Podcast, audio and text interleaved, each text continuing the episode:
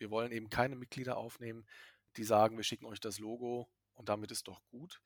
Äh, diese Art von Feigenblatt-Mentalität, die fördern wir nicht, haben wir noch nie gefördert.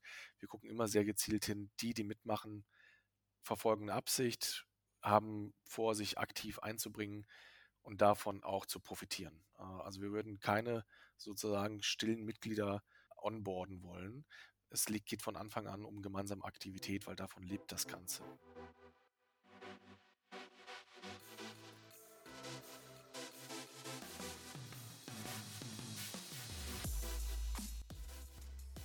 Hallo und herzlich willkommen zu Stupid Questions, dem Podcast, in dem zwei Wirtschaftsstudis der Frage auf den Grund gehen, wie etablierte Unternehmen langfristig innovativ bleiben.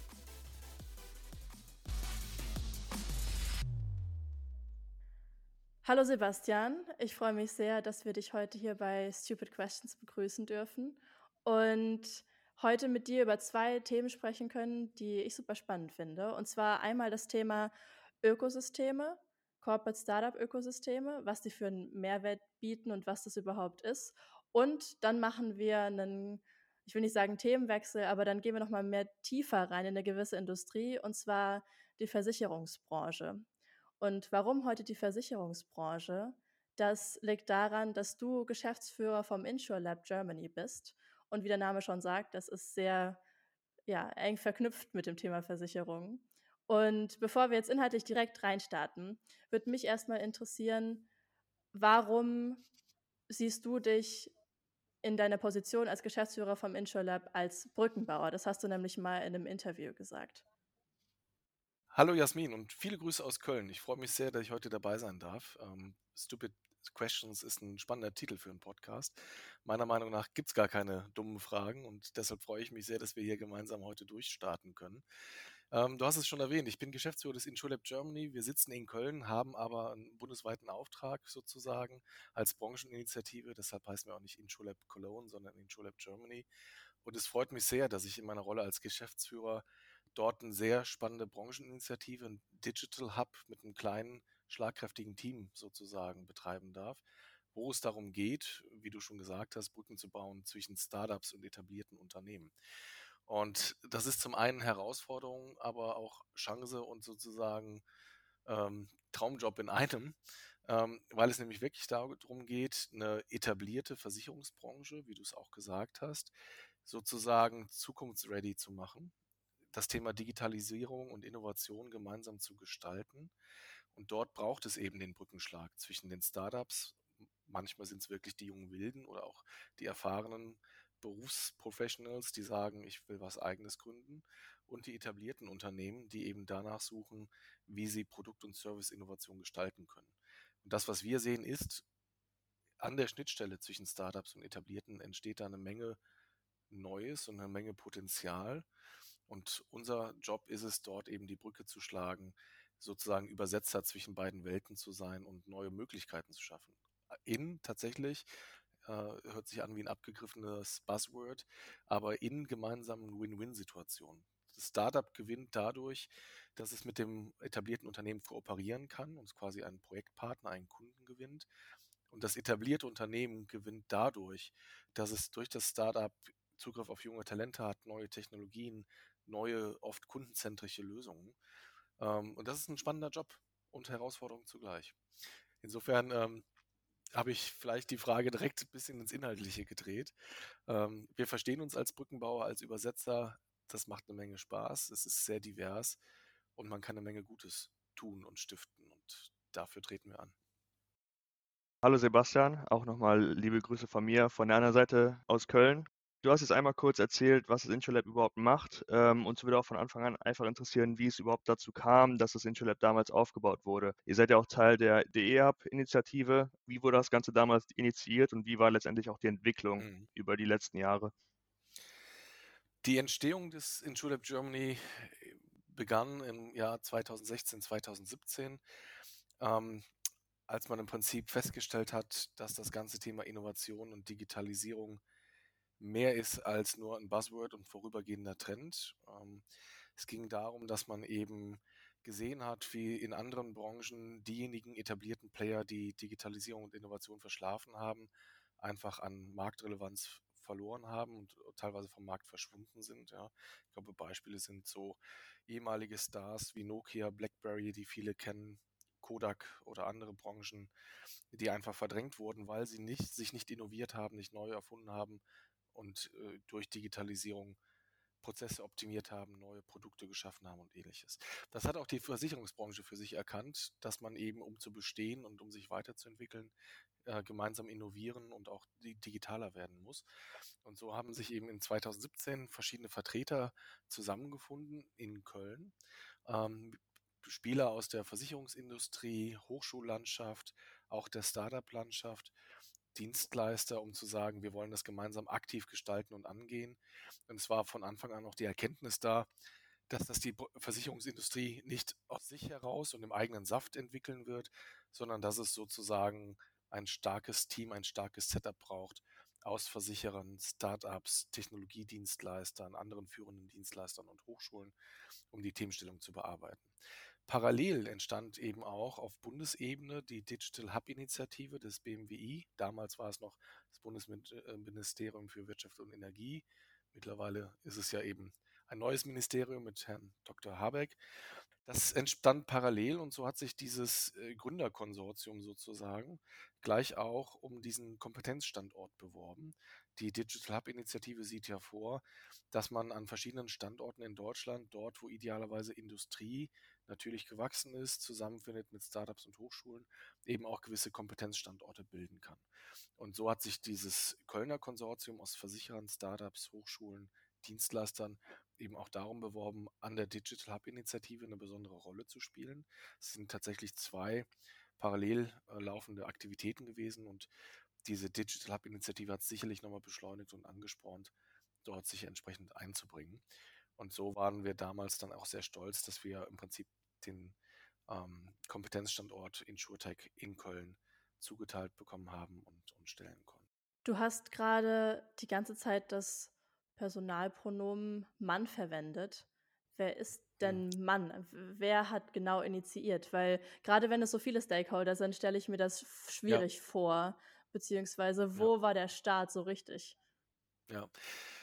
Ähm, also es, es, es, gab verschiedene Initiatoren. Es kam von Seiten der Stadt Köln, der IHK Köln. Es gab die ersten Versicherungsunternehmen, die direkt mitgemacht haben, wie eine Gotha, eine Gen Re, eine AXA und, und weitere. Es gab die Hochschulen, auch die TH Köln, die ja einen Versicherungslehrstuhl hat, die sich entsprechend engagiert haben. Und äh, ich sage jetzt mal auch be bekannte äh, Multiplikatoren und Unternehmer aus dem Kölner Unternehmensnetzwerk, die gesagt haben, wir packen es an und wir stellen es und es waren nicht nur Männer, es waren auch Frauen dabei, ja, falls das auch äh, mitschwingt in der Frage nach dem Mann. Ähm, also es war beispielsweise eine Professorin der TH Köln federführend mit dabei, ähm, ehemalige CIO aus dem AXA-Konzern. Ähm, also das heißt, auch da waren wir divers aufgestellt, nicht nur was die Gründungsunternehmen angeht, aus Versicherern, Startups, Hochschulen, Dienstleistern, sondern auch äh, was das Thema Geschlechts Verteilung oder Gendern angeht, waren wir von Anfang an eigentlich ganz gut aufgestellt mit unterschiedlichen Kompetenzen, aber mit dem gleichen, mit der gleichen Motivation, das Thema Innovation und Digitalisierung gemeinsam anzupacken und für die Versicherungsindustrie eben einen Anlaufpunkt zu bieten, die quasi Kräfte zu bündeln und gemeinsam nach vorne zu marschieren. Finde ich natürlich großartig, dass äh, sowohl das männliche als auch das weibliche Geschlecht vertreten war, wobei das nicht das war, worauf meine Frage abgezielt hat. Wir haben hier im Podcast ja auch noch keine gute Ratio, was das angeht. Das ist auch ein Anliegen, dass wir das noch ändern in Zukunft. Ähm, ja, das stimmt. aber äh, wusstet ihr denn damals schon oder war dann damals schon so klar, als ihr euch zusammengefunden und das Intro Lab erträumt habt, wenn ich das so sagen mhm. darf, war denn damals schon so klar, was es konkret werden soll? Oder ist die, ist die Blaupause von damals im Vergleich zu heute ganz anders? Ja, dazu muss ich zwei, drei Dinge sagen. Also zum einen, es gab von Anfang an eine, klar, von Anfang an eine klare Zielsetzung. Die ist auch bei dem InsurLab Germany e.V., dem eingetragenen Verein, in der Satzung sozusagen manifestiert worden. Man hat sich also auch gemeinsam eine Satzung gegeben, einen Vereinszweck. Es braucht zur Gründung eines Vereins mindestens acht Mitglieder sozusagen, die sich zusammentun müssen, um einen Verein auch formal juristisch aufsetzen zu dürfen. das hat man eben getan, gemeinsam und auch dort eine, dieser Brancheninitiative eben eine Zielsetzung gegeben und eine Richtung. Ähm, ich war nicht dabei von Anfang an in 2017. Da habe ich noch ein Digitallabor einer anderen deutschen Versicherungsgruppe in Berlin geleitet und aufgebaut. Habe das aber aus der Ferne durchaus beobachtet und mitbekommen, was man in Köln vorhat. Ähm, ich war aber damals nicht dabei, als die ersten Gründungsschritte getan wurden, diese Satzung initial aufgestellt wurde und Co. Als ich kam, Ende 2017, Anfang 2018, gab es sozusagen die Gründungsmitglieder, es gab Konzepte zu Veranstaltungsformaten, Workshop-Formaten die aber weiter ausdetailliert werden mussten, mit Leben gefüllt werden mussten und in die Praxis gebracht werden mussten. Es musste ein Team rekrutiert werden an Mitarbeitern, ähm, nachdem eben eine sogenannte Taskforce aus verschiedenen großen, ich sag's mal, Industriebekanntschaften äh, oder bekannten Köpfen der deutschen Versicherungsindustrie äh, den Anschub gemacht hat, musste eben danach auch aus der Taskforce heraus oder nach der Taskforce ein Team gegründet werden, die quasi den operativen Betrieb übernehmen. Und da bin ich dann sozusagen auch mit eingestiegen mit dem Team an Werkstudenten und festen Mitarbeitern, die wir dann ab Februar und März 2018 rekrutiert und quasi in place gebracht haben. Da gab es eine Gründungssatzung sozusagen, die wir aber auch immer wieder weiterentwickelt haben, genauso wie die Formate, die wir angeboten haben. Als wir aufgesetzt haben, war das in Schulab Germany ein eingetragener Verein. Wir hatten Gründungsmitglieder. Und dann ging es darum, das Ganze mit Leben zu füllen und wirklich Kooperationen anzuschieben, Startups in den Hub zu holen, mit den Versicherern zusammenbringen und ähnliches. Und über die Zeit 18, 19, 20, 21 haben wir das äh, entsprechend auch weiterentwickelt. Es gab sowohl Anpassungen auf dem Papier in der Satzung, was gewisse ähm, Inhalte und Aufgabengebiete angeht. Es gab aber auch Veranstaltungsformate, die wir kontinuierlich überarbeitet haben weil auch das, glaube ich, wichtig ist. Wir verstehen uns selber als Startup für Startups, kann man sagen. Wir sind im Kernteam ähm, sieben Mitarbeiter plus vier Werkstudenten. Wir sind ein kleines Team, wir sind ein Startup für Startups und es gilt auch bei uns, dass wir uns kontinuierlich weiterentwickeln müssen an den Kundenbedürfnissen und unsere Kunden sind die Vereinsmitglieder. Und so richten wir beispielsweise Veranstaltungsformate, Themenschwerpunkte immer wieder an den Bedürfnissen der Vereinsmitglieder aus, der Mitgliedsunternehmen äh, beispielsweise durch eine große Mitgliederumfrage, wo wir dann abfragen, was waren die Erfolgsformate, was wollt ihr wiedersehen, was nicht, was können wir besser machen, welche Themen sollen wir bearbeiten. Dort erfinden wir uns eigentlich jedes Jahr ein Stück weit neu und man muss sagen, das, womit wir gestartet sind, ähm, gibt es so heute gar nicht mehr. Wir haben verschiedenste Formate ausprobiert, verworfen, weiterentwickelt, neue daneben gestellt und so haben auch wir selber eine Reise mitgemacht. Ähm, aber ich glaube, das darf ich sagen, zum Glück recht erfolgreich, zumindest ähm, das, was ich gespiegelt bekomme, wie wir im Markt wahrgenommen werden, wer auf uns zukommt, wer mit uns reden und arbeiten möchte, das, was wir an Success Stories produziert haben und auch nach draußen zeigen können. Genau, du hast jetzt gerade schon mal angesprochen, es wäre ganz interessant, den Prozess durchzulaufen, vom, also wie man letztendlich diese Brücke baut und eine, die Verbindung herstellt zwischen Startup und Corporate. Ich kann mir vorstellen, dass auf Seite des Corporates und auf Seite des Startups ganz, ganz verschiedene Needs letztendlich, beide halt ganz verschiedene Needs mit einherbringen und es zum Teil wirklich kompliziert kann, sein kann, beide auf einem guten Weg zusammenzubringen. Vielleicht so ein bisschen nach der Narrative, welche einzelnen Steine braucht man, ähm, um die Brücke letztendlich ordentlich zu bauen? Was ist da der Prozess?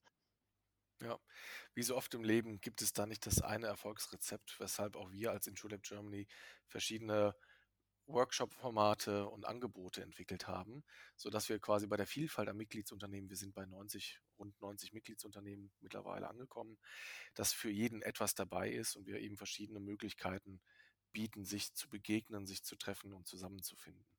Wir haben also verschiedene Workshop- und Eventformate, die sich übers Jahr auch wiederholen, im Vordergrund steht das ganze Thema Matchmaking. Wie bringen wir also das Startup mit dem richtigen Unternehmen zusammen oder umgekehrt? Wir haben ein Accelerator-Programm, wir bieten einen Coworking Space in Köln, wo auch Startups oder Innovationseinheiten unserer Mitgliedsunternehmen einen äh, Arbeitsplatzheimat finden können, sodass wir quasi verschiedene Formate entwickelt haben, wie Kollaboration etabliert werden kann. Wichtig ist, glaube ich, im Kern eine gewisse, ich sag's mal, ähm, ähm, Problem-Solution-Fit, wie so oft bei Startups, ja, dass man sagt, die Mitgliedsunternehmen, die Versicherer haben gewisse Baustellen, gewisse Optimierungspotenziale, Innovationsziele und welche Startups passen dazu eigentlich sehr gut. Und wie können wir dort sozusagen eben der Übersetzer sein, die Brücke schlagen mit einer entsprechenden Lösungsorientierung. Auch das haben wir, glaube ich, über die Zeit gemerkt. Es bringt nichts, wenn das Startup ähm, in drei Jahren ein Problem löst und äh, der Versicherer hat Lust, jetzt über drei Jahre da ein Langläuferprojekt aufzusetzen. Auch das hilft, wenn das Startup eine Lösung hat, dass es relativ schnell ist, in der Lage einzusetzen oder bei dem Versicherer einen äh, Flaschenhals zu lösen, ein konkretes Problem zu lösen, also quasi ein Demand auf der, auf der Corporate-Seite. Die andere Frage war ja, was ist der Demand auf der Startup-Seite? Da geht es natürlich darum, Projektpartner zu finden, Referenzkunden zu gewinnen, Kundenstamm aufzubauen, Datenstämme aufzubauen und wirklich auch Produkte in die Produktion zu bringen. Das heißt, äh, raus aus dem MVP und Click-Dummy-Design rein in die echte Praxis. Und da sind wir eben sehr stolz, dass wir beispielsweise im Accelerator-Programm Jahr für Jahr beweisen können, dass wir, wenn wir dem Ganzen einen Rahmen und eine Richtung geben, dass dort innerhalb von sechs Monaten wirklich tolle, vorzeigbare Projekte entstehen können. Und zum Thema ähm, ähm, Problem Solution Fit, wir haben es beispielsweise auch gesehen zu Zeiten der Corona-Pandemie, als auf einmal alle in der Pandemie abgetaucht sind und Social Distancing geboten war, war das natürlich eine gewisse Herausforderung für Versicherer. Wie behalten sie Kontakt zum Kunden über die soziale Distanz? Und dort waren natürlich Startups besonders erfolgreich, die kurzfristig in der Lage waren, diesen Flaschenhals zu lösen durch digitale Beratungstools, Prozesse und ähnliches. Und auch dazu haben wir einige Success Stories beispielsweise auf unserer Website im Blog ähm, gelauncht oder veröffentlicht, wo man das entsprechend nachlesen kann. Wie läuft das denn typischerweise bei den Corporates, wenn die nach Lösungen suchen? Wenn ich nach einer Lösung suche, um vielleicht ein bisschen auszuholen, muss ich ja erstmal wissen, dass ich ein Problem habe und was für ein Problem das ist. Und entsprechend kann ich dann mir überlegen, wie groß muss die Lösung sein? Wie weit kann sie sein? Wie experimentierfreudig bin ich? Also suche ich nach der, nach dem Pass, nach der wirklich passgenauen Lösung oder bin ich auch bereit, in verschiedene Richtungen zu gehen, ein bisschen auszuprobieren und dann vielleicht auch die Lösung vor dem Problem zu entdecken, sozusagen? Mhm. Also häufig ist es ja so, dass eben die großen Versicherungsunternehmen, ich sag's mal, so etwas haben wie eine Strategie, Roadmap und äh, Ziele, an denen sie arbeiten, in Felder, in denen sie wachsen wollen, wo sie Prozesse optimieren möchten oder müssen, um beispielsweise Kostenquoten zu senken, Automatisierung zu erhöhen oder ähnliches. Das fragen wir beispielsweise ab bei den Mitgliedsunternehmen. Was sind eure Needs und Demands? Was sind die Themen, die euch besonders interessieren? Dazu suchen wir dann quasi auch den passenden Lösungsanbieter im Markt. Und da haben wir im Prinzip auch eine wichtige Aufgabe als InsurLab Germany, insofern als dass wir quasi eine Art Filter sind für die Mitgliedsunternehmen. Wir sind, ich habe früher mal gesagt, sowas wie ein Trüffelschwein. Ja, es gibt da draußen viele äh, interessante Dinge, wenige gute Trüffel, die muss man finden. Dazu sind wir sicherlich auch äh, Erfüllungsgehilfe oder eben dabei helfen wir, diese richtigen Startups zu finden und das entsprechend ähm, zu vermitteln. Und kann dann noch ein anderes Beispiel auch eben bringen aus dem Accelerator-Programm. Wir hatten jetzt gerade den vierten Durchlauf, Batch 21 absolviert, haben jetzt die Ausschreibung gestartet für Batch 22, also fürs aktuelle Jahr, wo sich Startups bewerben können. Und auch dort fragen wir vorher bei den Mitgliedsunternehmen ab, was sind die Suchfelder, wo können wir euch helfen. Das geben wir mit rein in die Ausschreibung zum Accelerator-Programm, sodass die Startups wirklich auch gezielt bewerben können, die sagen, dazu leiste ich einen Beitrag. Dann orchestrieren wir aus der Vielzahl an Bewerbungen eine Vorauswahl, wo wir das Gefühl haben, die sind in der Lage zu liefern, die haben die richtigen Voraussetzungen, die bieten ein Produkt, das gefragt ist und bieten denen die Bühne, sich quasi vor unserem Mitgliedsunternehmen zu präsentieren, die uns ja vorher die Suchfelder genannt haben. Dann können sie sich die Startups genau anschauen und überlegen, habe ich Lust, mit denen enger zusammenzuarbeiten, in einem Pilotprojekt zu gehen und ähnliches. Und das managen wir dann beispielsweise sehr aktiv in diesem Accelerator-Programm von der Bewerbungsphase in die Vorauswahl, in das Selection Competition, in das Matchmaking mit den Mentoren rein, ins Kickoff bis hin zum Demo Day, wo wir dann fertige Projekte und Produkte auch zeigen wollen. Divergieren die Needs der Corporates da sehr oder ist es doch relativ ähnlich? Ich sag mal so, die Bandbreite ist groß. Ähm, natürlich streben viele nach digitalen Prozessen, Kostenoptimierung, Prozessoptimierung und Co. Aber wir haben ja eben auch die verschiedensten Versicherer an Bord. Die, die großen Multinationals, die kleinen äh, oder äh, eben ähm, mittelgroßen Unternehmen. Wir haben die ähm, sozusagen Multispartenversicherer dabei, die alle möglichen Produkte anbieten. Wir haben spezialisierte Unternehmen dabei, die Marktführer sind in der privaten Krankenversicherung oder Rechtsschutzversicherung. Und so gibt es einfach sehr, ein sehr breites Feld an Anknüpfungspunkten und Möglichkeiten. Äh, insofern, wir haben gewisse Dinge, die uns ein, deshalb sind wir eine Brancheninitiative für Innovation und Digitalisierung. Aber die Suchfelder sind sehr breit, teilweise sehr individuell.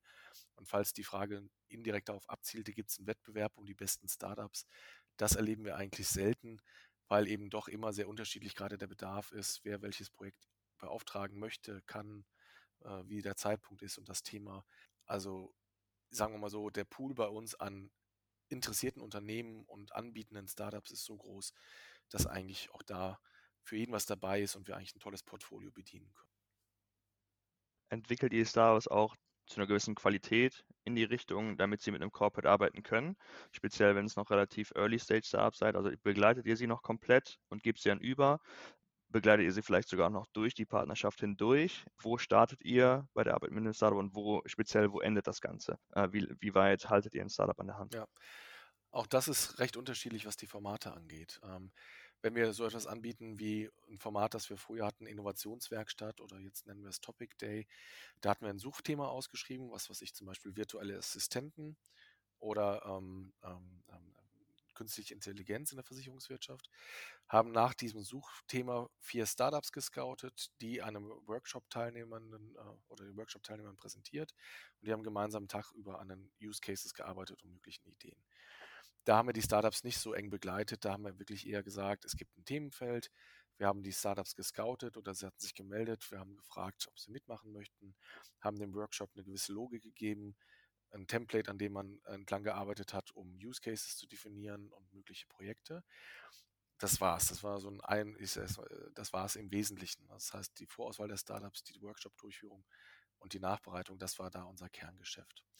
Äh, das heißt, da haben wir das Startup nicht so eng begleitet. Natürlich haben wir immer nochmal nachgefasst, ist was entstanden, können wir nochmal helfen und vermitteln. Beim Accelerator-Programm sieht das etwas anders aus. Da begleiten wir ja ausgewählte Startups über sechs Monate mit den Mentoren. Dort unterscheiden wir zwei Gruppen. Einerseits die Hauptmentoren, die in einem Mitgliedsunternehmen sitzen, um Projekte umzusetzen. Das ist die klare Zielsetzung und das Commitment. Und wir haben sogenannte Fachmentoren. Fachmentoren bieten Workshop-Angebote, ähm, dem aktuellen Startup Batch sozusagen. Also von äh, Venture Capital über äh, Sales-Themen und so weiter, Produktentwicklungsthemen und, und, und. Dort nehmen wir die Startups also auch an die Hand, ähm, gerade auch äh, in dem Bereich äh, Start, wo wir sagen, wir bieten auch nochmal die Möglichkeit, mit Fachmentoren gewisse Konzepte zu hinterfragen, neu zu denken und ähnliches. Und auch das erleben wir in dem Accelerator-Programm, dass die Mentoren eben so fachlich tief versiert sind, dass sie dem Startup auch helfen, vielleicht das Thema Customizing des Produktes, Kundenansprache weiter zu optimieren, eben auch auf eine Zielgruppe der Versicherer. Habt ihr eine Metrik, mit der ihr euren Erfolg messt? Na klar, absolut. Also äh, verschiedenste Punkte, wie als Team oder wie als Brancheninitiative.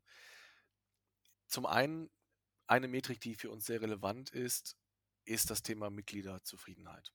Also quasi Customer Satisfaction, ja, unsere eigene Kundenorientierung. Wir fragen auch das in dieser Mitgliederumfrage ab. Seid ihr zufrieden mit der Mitgliedschaft? Wie ist die wahrgenommene Entwicklung des Vereins? Und, und, und. Wir messen zudem ein Aktivitätsniveau, also wie viele Teilnehmer haben in den Workshops und Veranstaltungen, wie aktiv sind die einzelnen Mitglieder. Wir haben auch eine KPI, ähm, die nennen wir Matchmaking, Quote oder Prozess. Wir schauen uns also an, wie viele Matches kommen durch uns zustande, wie viele Kontakte in verschiedenen Stufen. War es nur eine Kontaktanbahnung und Vermittlung? Haben die gemeinsam über ein Projekt geredet, haben die ein Projekt umgesetzt, haben sie mit dem Projekt vielleicht sogar eine Auszeichnung gewonnen? Auch das tracken wir also sehr aktiv. Äh, auch das versuchen wir entsprechend weiter zu befördern und hervorzuheben, indem wir jetzt so etwas wie eine Collaboration Champion Competition intern ausgelobt haben, die wir jetzt äh, im Januar auszeichnen. Wir haben mit unserem neuen strategischen Partner und unserem Strategieprojekt InsurNext und Kölnmesse einen InsurNext Innovators Award in, ins Leben gerufen, um auch dem eine Bühne zu geben. Ähm, also da gibt es dann eben auch da verschiedene Möglichkeiten, Erfolg zu messen und transparent zu machen. Ja. Das eine ist das, was messen wir intern, das andere ist das, was nehmen die Mitglieder für sich wahr und was nimmt der Markt wahr. Und auch dort versuchen wir über verschiedene Metriken ähm, und Indikatoren für uns das sozusagen zu tracken und auch transparent zu machen. Weil am Ende leben wir als InsurLab Germany auch von der sozusagen Wahrnehmung im Markt und von der Wahrnehmung bei den Mitgliedern, weil es nicht gesetzt ist, dass wer einmal Mitglied ist, auch Mitglied bleibt. Ich glaube, die Unternehmen schauen schon sehr genau hin, wenn ich dort Ressourcen reinpacke, abgesehen von dem Mitgliedsbeitrag, über den wir uns finanzieren, was kommt dabei rum. Und insofern ist auch das immer wieder Motivation, Erfolge zu tracken, transparent zu machen und daran zu arbeiten, dass wir durch die Formate und Angebote Erfolge produzieren können. Also am Ende messen wir Mitgliederzufriedenheit, Aktivitätsniveau bei den Mitgliedern, Erfolgsgeschichten und Matches, die wir vorzeigen und produzieren können, ähm, im Kern neben finanziellen Kennzahlen. Gibt es auch Dinge, die ihr als InsurLab nicht leisten könnt? Also ich stelle mir das vor, es gibt einen neuen potenziellen Anwärter auf eine Mitgliedschaft bei euch und ihr seid in einem Vorgespräch erklärt, was das InsurLab genau ist, was ihr, was ihr macht und welche Mehrwerte ihr bietet. Und dann äußert der potenzielle neue, das potenzielle neue Mitglied Erwartungen, die ihr nicht erfüllen könnt. Gibt es sowas? Ja, klar, das gibt es auch. Ähm, auch da gibt es verschiedene, ich sage mal, Perspektiven und, und Blickwinkel. Ähm, was wir Stand heute nicht machen, sind eigentlich zwei bis drei Dinge. Zum einen, wir sind kein VC, kein Venture Fund, wir geben keine Startup-Finanzierung oder ähnliches. Wir sagen, wir verhelfen den Startups zum Erfolg durch Kooperation, durch Projekte und gemeinsame Aktivitäten.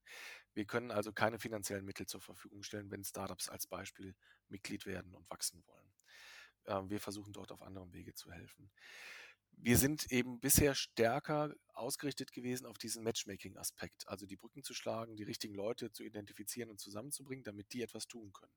Wir waren raus ab dem Zeitpunkt, wo ein Projekt beauftragt und umgesetzt wurde. Ich habe also keine Projektleiter- oder Projektmitarbeiterkapazitäten, die ich abstellen kann, um in den Projekten vor Ort zu arbeiten. Das findet statt zwischen dem Versicherungsunternehmen und dem Startup. Aber auch dafür sind wir gerade dabei, nochmal neue Formate zu entwickeln, wo wir ein bisschen mehr machen können, als nur eine Brücke zu schlagen. Ähm, das hat bei uns den Arbeitstitel InsurLab Garage und, und Factory-Projekte, wo es im Prinzip darum geht zu sagen, wir wollen jetzt doch nochmal zielgerichteter Projekte initiieren, vielleicht auch Gemeinschaftsprojekte, eine andere Bühne und eine Plattform geben und da stärker mit auf die Umsetzung gucken und in die Umsetzung reinkommen. Früher war da aber klar die Kante, wir machen das Match. Wir sind sozusagen das Elite-Partner zwischen Startup und Versicherer. Und wenn die beiden sich verliebt haben, dann sind wir sozusagen raus und begleiten das eher peripher, indem wir ja messen wollen oder kommunizieren wollen, wenn es hinterher einen Erfolg gibt. Aber auch da äh, wollen wir jetzt schauen, wie können wir da mehr bieten. Wir haben früher eben uns auch damit begnügt zu sagen, wir machen das Matching zwischen den Startups und den Corporates, geben ab, wenn das Projekt entsteht. Wir wollen aber da auch weitergehen, rein eben in das Thema digitale Transformation, kultureller Wandel, Know-how und Mindshift.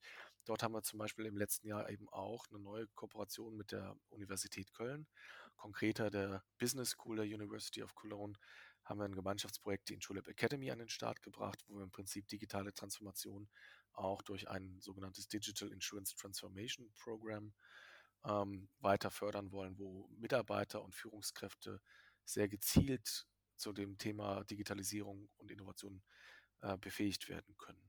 Also das heißt, auch da haben wir dann eben über die Zeit neue Angebote entwickelt, weil wir für uns erkannt haben, Digitalisierung ist mehr als nur Technologie und Projekte, es ist auch das Thema Skill, es ist das Thema Kultur.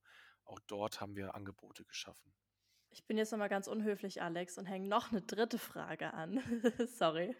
Aber die passt gerade so gut. Und zwar, wie eng muss denn der Kontakt zwischen InsurLab, also Ecosystem Orchestrator, und dem entsprechenden Corporate sein, damit die Synergieeffekte von dem Ökosystem sich am besten entfalten und es nicht nur eine Mitgliedschaft ist, wo man ja. die Logos gegenseitig auf die Website packen kann, aber wo nicht wirklich ja. was entsteht an Mehrwert.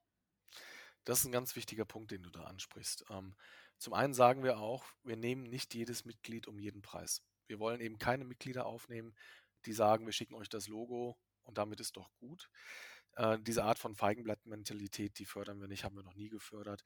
Wir gucken immer sehr gezielt hin, die, die mitmachen, verfolgen eine Absicht, haben vor, sich aktiv einzubringen und davon auch zu profitieren. Äh, also wir würden keine sozusagen stillen Mitglieder ähm, ähm, äh, onboarden wollen. Es geht von Anfang an um gemeinsame Aktivität, weil davon lebt das Ganze äh, ganz klar. Ähm, das heißt, Mitglieder des Logos nehmen wir nicht auf. Es geht immer um eine inhaltliche Zusammenarbeit an der Stelle. Da war aber noch ein Teilaspekt in der Frage, der ist mir jetzt gerade ein Stück weit abhanden gekommen. Alles gut, es war auch eine lange Frage. mein Fehler. Ja, sorry. Wie eng der Kontakt sein muss zwischen Corporate Ach und ja. Intralab. Also inwiefern, ich, ich sage jetzt so ein BWLer-Begriff ja. Key Account Management, vielleicht passt da gut rein. Das ist enorm wichtig. Ebenso wichtig wie die Mitglieder, die nicht aus Feigenblatt-Mentalität kommen, sondern aus Aktivitätsabsicht. Dazu haben wir eigentlich zwei, drei Schnittstellen geschaffen. Ja, also zum einen haben wir bei uns im Team bisher Startup und Corporate Manager etabliert, die sehr dediziert die Brücke geschlagen haben, äh, quasi zu den Startups und den Corporates. Wir sind gerade dabei, das ein Stück weit neu zu orchestrieren im Sinne von Ecosystem und Program Manager. Ja, also auch da entwickeln wir uns gerade selber weiter. Das ist brandaktuell, das werden wir den Mitgliedern jetzt in diesem Jahr weiter vorstellen. Ähm, das heißt, wir haben auf unserer Seite sozusagen Key Accounter, die die Kontakte mit Startups und Corporates pflegen.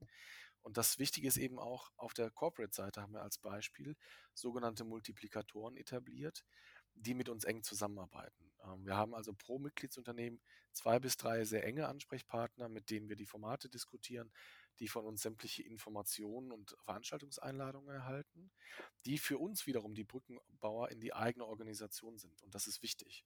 Wir haben also zwei, drei Ansprechpartner, die wir gut kennen, zu denen wir die eine sehr enge Beziehung pflegen und die können dann zum Beispiel übersetzen, wenn wir heute arbeiten an virtuellen Assistenten, morgen an dem Thema Cyber, übermorgen an dem Thema künstliche Intelligenz, dass die uns im Prinzip an die richtigen Inhouse-Ansprechpartner vermitteln, sodass wir unser Ziel auch erreichen, je Workshop immer die richtigen Fachentscheider und Player an Bord zu haben.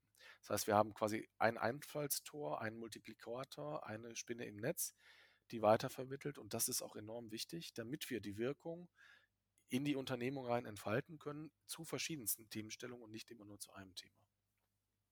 Du hast gerade schon angesprochen, letztendlich auch die Dinge, die das Unternehmen tun muss, um effizient äh, mit euch zu arbeiten. Wie sieht sieht denn dort der Prozess oft aus? Also sagen wir, ihr habt einen neuen Partner. Was muss dieser Partner tun? Vielleicht auch schon bevor sie mit euch zusammenarbeiten, aber auch um letztendlich effizient mit euch zusammenzuarbeiten. Äh, was gebt ihr an Requirements äh, an den Partner, die erfüllt werden müssen? Auch das hat mehrere Dimensionen und Aspekte.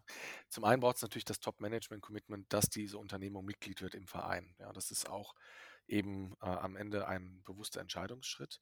Es braucht auch das Commitment, dass man gemeinsam Projekte initiieren und umsetzen will oder eben Kooperationen mit den Startups. Das ist der erste Punkt. Daran geknüpft ist so eine gewisse Zahlungsbereitschaft einer Mitgliedschaftsgebühr. Ja. Als Verein finanzieren wir uns über Mitgliedsbeiträge. Das kann ich sagen, das ist ja transparent. Wir zahlen, äh, die Versicherer zahlen 30.000 Euro pro Jahr pauschal, damit sie teilnehmen können. Äh, daraus äh, äh, sozusagen organisieren wir eben unser Angebot. Also das heißt, es braucht ein gewisses Management-Commitment mitmachen zu wollen. Dann braucht es eben die besagten Multiplikatoren, damit wir Ansprechpartner und Vermittler in die Unternehmung haben. Und am Ende braucht es natürlich auch gewisse Demands oder eben ähm, ähm, gewissen Projektbedarf, damit wir eben Mehrwerte generieren können durch das Matching mit den Startups und Kollaborationen. Das heißt, wenn jetzt ein Unternehmen käme, äh, das keinen äh, Umsetzungsbedarf hat, dann ist es bei uns eigentlich viel platziert. Den ähm, Markt kann man auch auch anders beobachten. Es soll schon darum gehen, zu sagen, ja, ich habe ein Auge auf den Startup-Markt, aber ich bin auch bereit, mitzuwirken. Bei den Versicherern hoffen wir eben auf eine aktive Teilnahme an den Workshops und, und äh, Accelerator-Programmen und ähnliches. Mitglieder nehmen wir, äh, Versicherungsunternehmen nehmen wir sozusagen unbegrenzt viele auf, ähm, wo wir sehr genau hinschauen und eine sehr äh, auch starke Selektion treiben auf Mitgliedern, die mitmachen können und wollen, ist beispielsweise in dem Bereich Technologie- und Beratungsunternehmen. Äh, wir haben von Anfang an gesagt, wir wollen eben nicht zu einer Vertriebsplattform für IT-Dienstleister verkommen, sondern wir wollen sehr gezielt nur die Tech-Unternehmen aufnehmen und an Bord nehmen, ähm, die den Startups einen Mehrwert bieten können, die den Mitgliedern Mehrwert bieten können. Das heißt, sie sollen brillieren über Know-how und Umsetzungskompetenz und nicht durch ihr, in Anführungszeichen, eigenes äh, Produktportfolio. Beispielsweise sind IBM und AWS, Amazon Web Services, so aufgestellt, dass sie unseren Startups gewisse Cloud-Kontingente, Beratungsdienstleistungen kostenlos anbieten, dass die Startups dadurch Benefits generieren können. Also auch da schauen wir sehr genau hin. Ähm, nicht nur, wer möchte wie aktiv teilnehmen und was rausnehmen, sondern wer ist auch bereit, was reinzugeben in das Netzwerk. Und das ist insbesondere bei diesen führenden Dienstleistern äh, ein Selektionskriterium. Und es gab tatsächlich auch dort schon Mitgliedsanträge, die wir abgelehnt haben, wo wir durchaus Mitgliedsbeiträge hätten einnehmen können, aber gesagt haben, nein, das äh, haben wir einen Auftrag als Brancheninitiative, wirklich sehr zielgerichtet das Netzwerk zu entwickeln und auch die Mitglieder in diesem Netzwerk. Du hast es gerade gesagt, Brancheninitiative. Würdest du sagen, das ist Fluch oder Segen, dass ihr in der Versicherungsbranche unterwegs seid? Also um das jetzt nochmal ein bisschen, ein bisschen freundlicher zu formulieren, ist die Versicherungsbranche eine Branche, in der es schwierig ist zu innovieren, schwieriger als in anderen? Oder gibt es vielleicht auch irgendwo Vorteile in Bezug auf Setting? Ja. Also ich würde nicht sagen Fluch und Segen. Ja. Ich würde eher sagen, die Versicherungsbranche ist enorm spannend und vielversprechend, was eben Innovations- und Digitalisierungspotenzial angeht. Ja. Oder anders gesagt, die Versicherungsbranche ist eine sehr wichtige Finanzindustrie in Deutschland, ein sehr wichtiger Bereich im gesellschaftlichen, politischen, wirtschaftlichen Ökosystem. Versicherungsbranche ist sehr finanzstark einerseits, andererseits ermöglichen sie Geschäftsmodelle durch Absicherung, auch beispielsweise im Bereich Nachhaltigkeit. Ja, gibt es Versicherer, die Windkraftwerke äh, und ähnliches versichern oder ähnliches. Und es gibt diesen gesellschaftlichen Aspekt, äh, es fährt kein Auto da draußen ohne Kfz-Versicherung, die Menschen brauchen eine Krankenversicherung oder ähnliches. Das ist, hat ja quasi auch einen Benefit für Gesellschaft und Menschen da draußen. Und so breit oder so wichtig wie diese Versicherungsindustrie ist, so breit sind auch die Einsatzmöglichkeiten von Startups und deren Lösungen. Ja, also die Versicherer sind eben breit aufgestellt. Von Krankenversicherung, Hausratversicherung, Kfz-Versicherung, Reiserücktrittsversicherung rein in andere Themen oder die Rückversicherer, die wieder andere Dinge möglich machen. Und insofern ist das enorm herausfordernd und Chance zugleich, diese Industrie im Bereich Innovation und Digitalisierung zu begleiten. Aber herausfordernd ist dann eben auch natürlich diese Art, ich sag's mal, von Old Economy in diesem Bereich Digitalisierung mitzunehmen. Es gibt dort natürlich gewisse Prozesse, Governance-Modelle, die nicht unbedingt für Agilität und Leicht, äh, Leichtigkeit bekannt sind. Ja. Und auch das ist sicherlich Auftrag unserer Initiative, da zu helfen, zu vermitteln ähm, und auch diese Hürden zu überwinden. Also von daher, die Versicherungsbranche ist enorm spannend. Ich bin sehr dankbar für die Themen, die wir dort entwickeln und treiben können. Das ernste Interesse ist da und auch die Erkenntnis, dass man sich entwickeln muss und dass es Chancen gibt aus Innovationen, neuen Technologien. Aber es ist auch eine gewisse Herausforderung, das ein oder andere Dickschiff entsprechend sozusagen mitzunehmen, den Kurs anzupassen oder sozusagen auch andere Spieler mit an Bord zu nehmen. Kannst du die zwei größten Herausforderungen benennen, die euch in der Versicherungsbranche so beim Innovieren begegnen? Klar, also das ist eben zum einen teilweise die Komplexität der Unternehmungen und Prozesse und der involvierten Parteien. Ja, wen musst du alles einbinden, damit ein Projekt fliegt? Das ist aber zum anderen natürlich auch der Anspruch an beispielsweise IT-Sicherheit und Co., Datenschutz, weil die Versicherer, gerade die, die auch mit Gesundheitsdaten arbeiten, da natürlich einen hohen Anspruch haben und haben müssen. Also auch dort gibt es gewisse Erfordernisse, die man dann erstmal knacken muss als Startup, um ins Spiel zu kommen. Aber auch da ist die gute Nachricht, wenn du das einmal geschafft hast, und dabei helfen wir ja, diese Nüsse zu knacken, dann ist es oft auch sehr leicht, die über den ersten Referenzkunden weitere Referenzkunden zu finden. Ein Beispiel, das ich sehr gerne nennen kann, NECT ist eines unserer, ich glaube, Vorzeige-Startups, die einen riesigen Wachstumskurs hingelegt haben. NECT hat bei uns im Netzwerk ihren allerersten Versicherungsreferenzkunden gewonnen, die R&V-Versicherung aus Wiesbaden. Nachdem die R&V einmal gewonnen war und als Referenzkunde auf der Website stand, ging es weiter mit vielen anderen namhaften Versicherern, die die Lösung mittlerweile einsetzen, weil man ja gesagt hat, wenn sie das da geschafft haben und gewisse Hürden und äh, IT-Standards erfüllt haben, dann äh, wird das auch bei uns funktionieren. Genauso auch gerne ein Startup jetzt aus der jüngsten Vergangenheit, Miss Moneypenny aus Berlin, die gewisse Prozesse und Produkte in die digitale Wallet bringen beim Apple oder Google.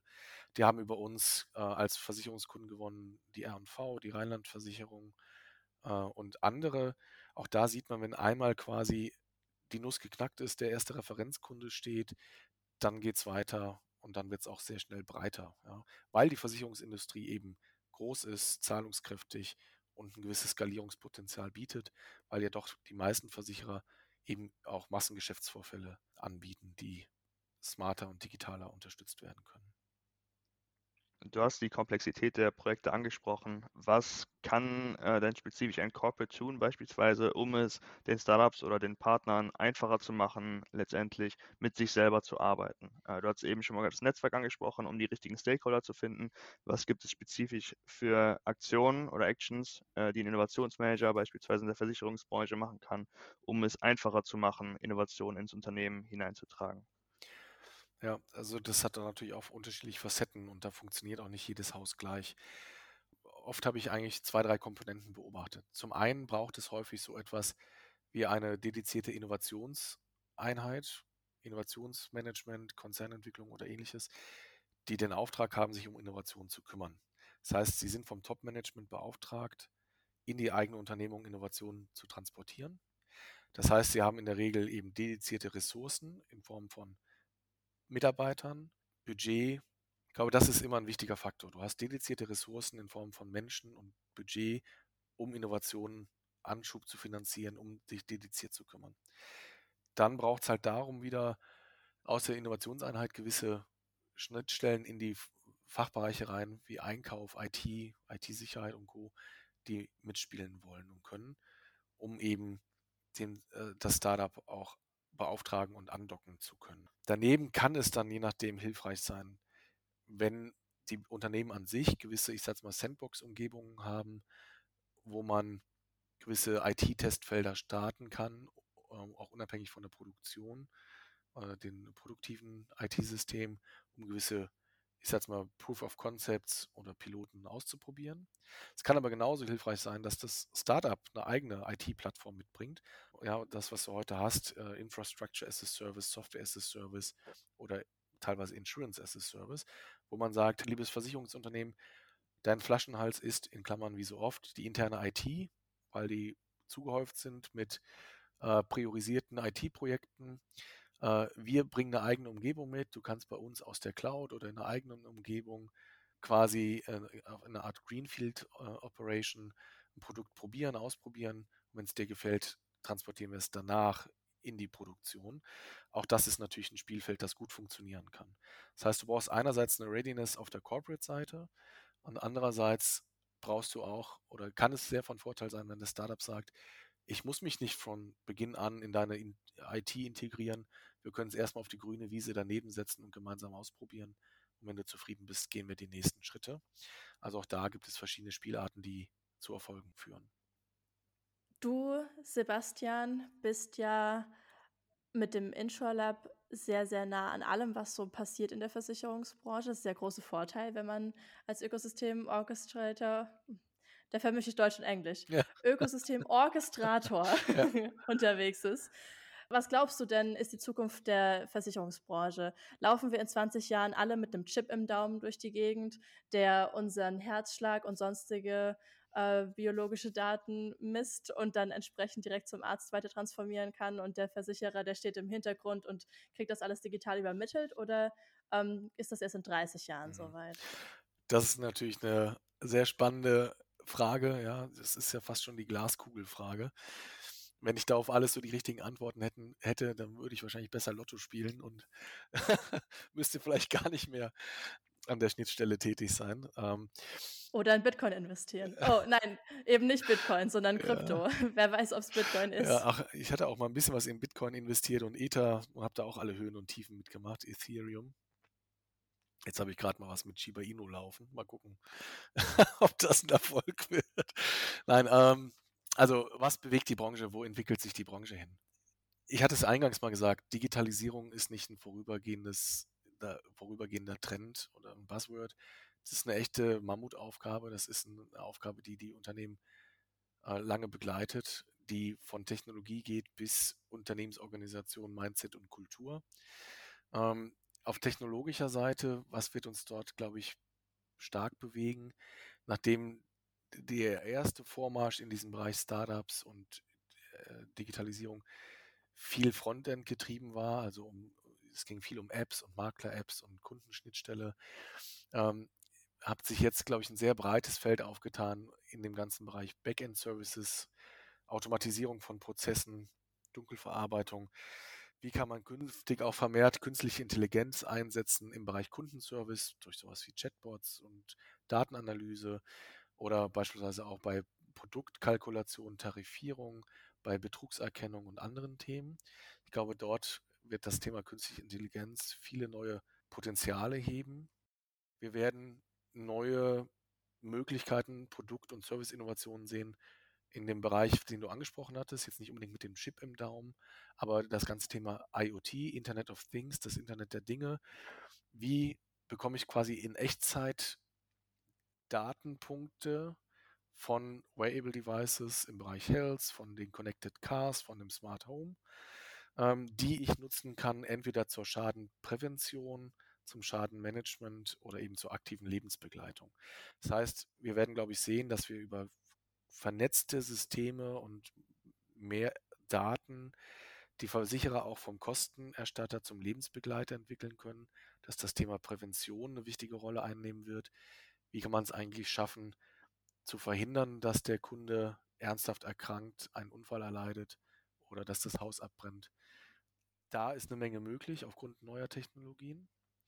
Und ich glaube, wir werden sehen, dass sich Versicherer selber immer stärker in Ökosysteme einbringen, dass vielleicht ein Stück weit die Kundenschnittstelle dadurch verloren geht, dass man am Ende Produkt- und Servicegeber ist in einer, ich sag's mal, vernetzten Welt. Also was meine ich? Ich kaufe mir einen Tesla und der ist versichert. Wie er versichert ist, ist mir eigentlich relativ egal. Oder ich abonniere das äh, Auto bei Volvo, Care bei Volvo. Ich habe ein Auto-Abo, ich weiß, da ist alles drin. Kfz-Werkstatt, Winterreifen, Versicherung, Steuer. Mir ist aber eigentlich egal, bei wem ich versichert bin. Ich zahle eine Monatsrate und das ist abgedeckt. Also ich als Kunde habe eine Versicherung, ich bin im Schadenfall abgesichert. Wer es ist, ist mir Latte. Aber ich habe halt diese Dienstleistung. Das kann man in vielen anderen Ökosystemen denken. Wenn du dir einen, einen, einen Reiserucksack kaufst, einen Wanderschuh oder andere Dinge. Äh, das ganze Thema nennt sich Embedded Insurance, äh, Connected Ecosystems wie können sich Versicherungsdienstleistungen einbetten in die Lebenswelten und quasi Erfahrungswelten der Kunden? Das wird eine spannende Frage sein. Und dort ist es natürlich notwendig, digitale Schnittstellen zu haben, um sich sozusagen, sorry, auch wieder so ein Begriff, seamless zu integrieren in Produkt- oder Lebenswelten der Kunden. Also insofern, ich glaube, wir werden technologisch spannende Entwicklungen sehen im Bereich Backend-Services, künstliche Intelligenz, Connected Devices, also Internet der Dinge, IoT. Wir werden das Thema Ökosysteme, Embedded Insurance ähm, als Wachstumsfeld und Treiber sehen in den nächsten Jahren. Und das verändert dann eben auch die Wahrnehmung der Kunden, was Versicherer angeht, dass sie vielleicht nicht nur Kostenerstatter sind, sondern auch Lebensbegleiter. Oder die Kundenschnittstelle, dass vielleicht gar nicht immer direkt ersichtlich ist, welcher Versicherer dahinter steckt, aber die Leistung für den Kunden stimmt und ist entsprechend da. Ähm, ist ganz, ganz interessant, speziell auch noch aus anderen Industrien. Ich kenne es zum Beispiel aus Pharma oder der Medizin, wo es ja auch immer weiter in Richtung Preventative Medicines mhm. geht ähm, oder auch wieder der englische Fachbegriff, wo es dann geht, dass die Pharma, Pharmaunternehmen letztendlich versuchen, die Pillen letztendlich nur nicht pro Stück zu verkaufen, sondern es vielmehr darum geht, eine ganze Therapie äh, zu schaffen, damit es nicht vielleicht gar nicht mal nötig ist, so viele Medizin, so viel Medizin zu nehmen. Und da spielen die Versicherer natürlich auch eine Kernrolle einfach um, um zum Abschluss zu kommen, letztendlich noch eine Frage, die wir bei, bei jedem Podcast stellen. Und es wären deine Tipps und Best Practices speziell für äh, ein Unternehmen oder hier ein Versicherungsunternehmen, was sich gerade orientiert im Bereich Innovation und überlegt, in ein in entweder ein eigenes Ökosystem zu bauen oder in ein Ökosystem einzu, einzutreten. Was wären deine Tipps und Best Practices für so ein Unternehmen? Was soll ich sagen? Das, das geht so ein Stück weit natürlich ins Marketing fürs InsurLab. Am Ende brauchen solche Innovationsmanager, glaube ich, starke Partner und beispielsweise eben auch Ökosystemorchestratoren wie uns, wie in InsurLab Germany, wo man eine Plattform hat, sich mit Gleichgesinnten zu vernetzen, sich eben zielgerichtet zu Best Practices auszutauschen oder spannende Umsetzungspartner zu finden. Ähm, da kommt quasi unsere Kernaussage zum Tragen. Ähm, Kollaboration ist, glaube ich, der Königsweg zum Erfolg. Das heißt, ich glaube, eine gewisse Offenheit, sich mit anderen auszutauschen, eben über den eigenen Tellerrand zu schauen, ist wichtig. Man braucht starke Partner, mit denen man zusammenarbeiten, mit denen man innovieren kann. Am Ende natürlich auch verlässliche Partner, die einem helfen, den Weg durch diesen Technologie- oder Startup-Dschungel zu finden. Eben sagte, sprach ich mal vom Trüffelschwein. Ähm, es braucht auch da gute Filter und Berater sozusagen, äh, um die richtigen Themenstellungen anzugehen. Und dafür braucht es, glaube ich, ein gutes Netzwerk, gute Partner oder eben einen Ökosystemplayer so wie uns, um gemeinsam dieses Themengebiet aufzugleisen und auch anzugehen. Dann vielen Dank für deine Zeit und es war wieder ein sehr interessantes Gespräch und ähm, ich würde sagen, wir hören uns. Sehr gerne. Herzlichen Dank für die Einladung. Bis zur nächsten Folge. Ich weiß noch nicht, über was wir dann sprechen. Krypto klang ja jetzt schon so ein bisschen an. Vielleicht wird es doch der Chip im Daumen. Ich bin gespannt. Wir müssen auf jeden Fall in spätestens 20, 30 Jahren ähm, dann nochmal uns so zusammenfinden. Muss dann auch keine Podcast-Folge sein. Spannend. Aber ich meine, wir haben ja jetzt einen Snapshot. Eine Rewind-Folge. Genau, einen Snapshot der, des heutigen Status Quo aufgenommen. Dann können wir vergleichen in 20, 30 Jahren. Sind ja auch nur 10 Jahre dazwischen, passiert ja auch nicht viel, wie es dann ist. Wir treffen uns im Metaverse. ja, genau. ja, ich, ich, bin sehr gespannt. Bis dahin auf jeden Fall vielen Dank, dass du da warst, Sebastian. Hat sehr viel Spaß gemacht. Und ich wünsche dir noch einen schönen restlichen Tag und eine schöne restliche Woche. Und über die nächsten Jahre und so, da sprechen wir dann nochmal. vielen Dank.